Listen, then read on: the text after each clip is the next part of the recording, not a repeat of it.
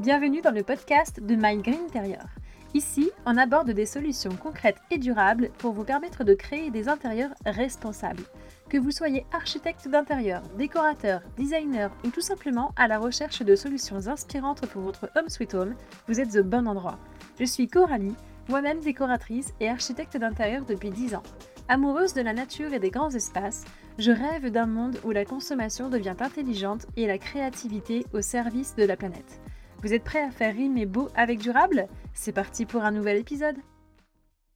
Hello les Greeners! On se retrouve aujourd'hui pour un nouvel épisode du podcast, celui qui vient clôturer notre mini-série sur la thématique des trois piliers d'un projet éco-conçu en architecture intérieure. Dans les épisodes précédents, on a abordé la conception même d'un projet et les façons de concevoir de manière durable, puis les choix de décoration et de matériaux, en évoquant notamment l'analyse du cycle de vie des produits, dont on a également parlé avec Noura de Carbon Saver dans le dernier épisode. Vous remarquez le, fil conducteur entre les différents épisodes là? Ouais, ouais, je pourrais bientôt proposer mon storyboard à Netflix, hein, il y a de l'idée. Bref, aujourd'hui, ce qui va nous intéresser, c'est la dernière phase d'un projet, soit l'exécution. C'est finalement la partie qui nous concerne le moins, ou plutôt devrais-je dire sur laquelle on a moins la main, puisqu'on intervient uniquement en tant que chef d'orchestre et non plus en tant que compositeur ou musicien. En revanche, c'est une phase dans chaque projet qui peut coûter beaucoup en énergie si c'est mal géré, alors qu'on peut encore avoir un rôle à jouer dans notre démarche d'éco-responsabilité. Avant tout, il y a le choix des artisans. Si on a bien fait notre travail en proposant des matériaux vertueux et de qualité, c'est pas encore gagné pour que notre prescription soit entendue. Ça veut dire qu'il va falloir bien choisir ses partenaires qui soient ouverts au changement ou à comprendre les bénéfices de nos propositions. De même manière que l'on éduque parfois nos clients sur certains aspects, on doit aussi éduquer nos artisans à repenser leurs méthodes ou leurs fournisseurs de longue date, ce qui n'est pas toujours chose aisée. Alors bien sûr, quand je parle d'éducation, il ne s'agit pas de vêtir la blouse de la maîtresse d'école des années 50 et de leur taper sur les doigts avec une règle, entendons-nous. Mais plutôt de leur démontrer que des alternatives existent, que ce soit dans le choix des peintures biologiques ou dans le choix de leur fournisseur de bois qui pourrait être plus local par exemple. Certains n'ont simplement pas le temps de s'en informer, mais ça ne veut pas dire qu'ils sont imperméables au changement, donc à nous de leur prouver que notre super peinture écologique tire aussi bien que leur peinture chimique qu'ils ont toujours utilisée. Passer le flambeau de la flamme verte aux artisans, c'est une première étape. Ensuite, tout ce qu'ils vont pouvoir faire dans une démarche environnementale est primordial puisque c'est la partie concrète du chantier où l'on sort de la version papier du projet pour commencer à créer du déchet, du transport et de l'énergie. Avant même de commencer à monter des cloisons ou à les peindre, les artisans sont généralement en phase de dépose sur les chantiers de rénovation. Ça veut dire quoi? Eh bien tout simplement qu'ils peuvent soit casser comme des bourrins, soit déconstruire proprement ce qui peut être réutilisé. Et ce n'est pas parce qu'on n'a pas prévu de le réutiliser chez ce même client que ça doit forcément partir à la benne. Il existe des recycleries un peu partout qui récupèrent les matériaux de chantier et qui font le bonheur d'autres personnes qui achètent ce qu'ils y trouvent en stock et à bon prix. Quelques mètres carrés de vieux carreaux de ciment, un grand plan de travail en granit, des cloisons de bureaux vitrés. C'est un peu le bon coin du bâtiment. D'ailleurs, c'est un cercle vertueux puisque vous pouvez aussi aller sourcer vos matériaux dans ce genre d'endroit. Et pour tout ce qui n'est pas récupérable, le tri sélectif, ça fonctionne aussi sur les chantiers. Tout ce qui peut être trié, revalorisé ou même recyclé, c'est tout ce qui n'ira tout simplement pas en site d'enfouissement. Autre aspect non négligeable pendant le chantier, le transport.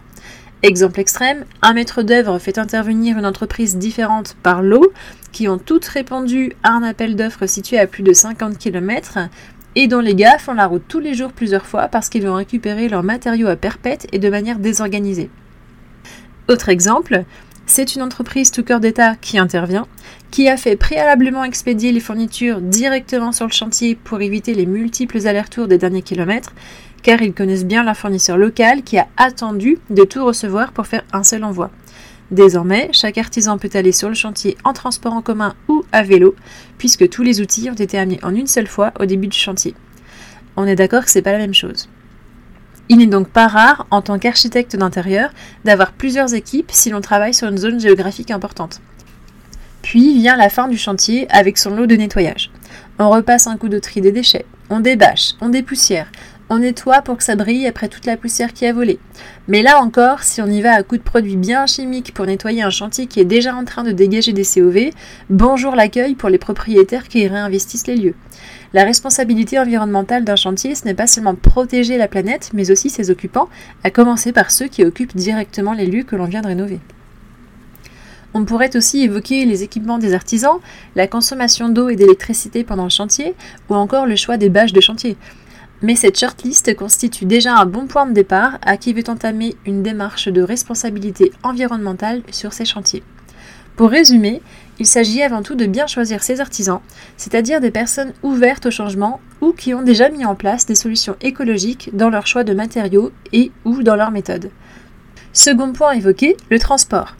Il s'agit, encore une fois, de bien choisir ses équipes, mais cette fois d'un point de vue géographique, et de leur proposer d'optimiser les transports de matériaux sur le chantier pour limiter les déplacements motorisés quand c'est possible.